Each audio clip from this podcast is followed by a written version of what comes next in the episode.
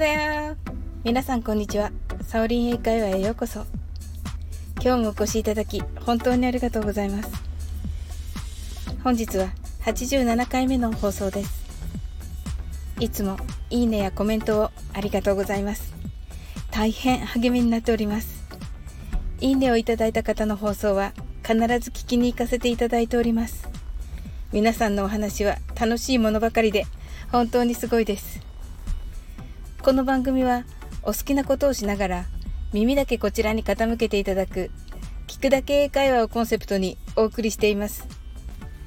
ゆったりと気軽な気持ちで楽しく聞いてくださいね。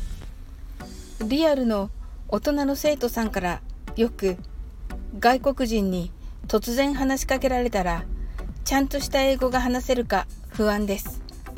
という声を聞きます。そんな時にお答えするのは一番言いたいことの中心になる1単語だけ言ってみてください。ととにかくお伝えしています。実は私は逆にネイティブから英単語一言だけの質問をされた経験があります。ある日地元の駅前で信号待ちをしている時ビジネスマン風の外国人の男性から「Excuse me」と声をかけられました。見たところ少し急いでいます。私はイエスとだけ言いました。いろいろな人に英語が話せないからと断られてきたのでしょう。彼はほっとしていました。相当急いでいる感じでしたので、英語が話せても断った方もいたかもしれません。そして彼が私に言ったのは、たった一言、バンクでした。彼は私に何を聞いたのでしょうかこれは銀行は？という意味です。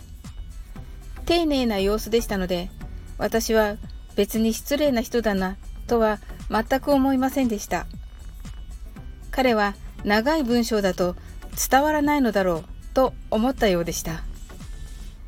銀行を探していることが分かったので、バンク？と言って私は銀行を探してキョロキョロしました。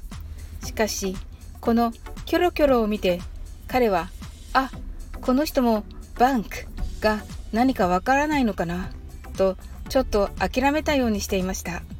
そんな中私は信号を渡った向かいの通り沿い10メートルほど先の銀行を見つけました。そして A bank is over there 銀行が向こうにありますよ。Do you see the sign? 看板が見えますか？と言いました。彼は Yes, I got it. あ、はい、見えました。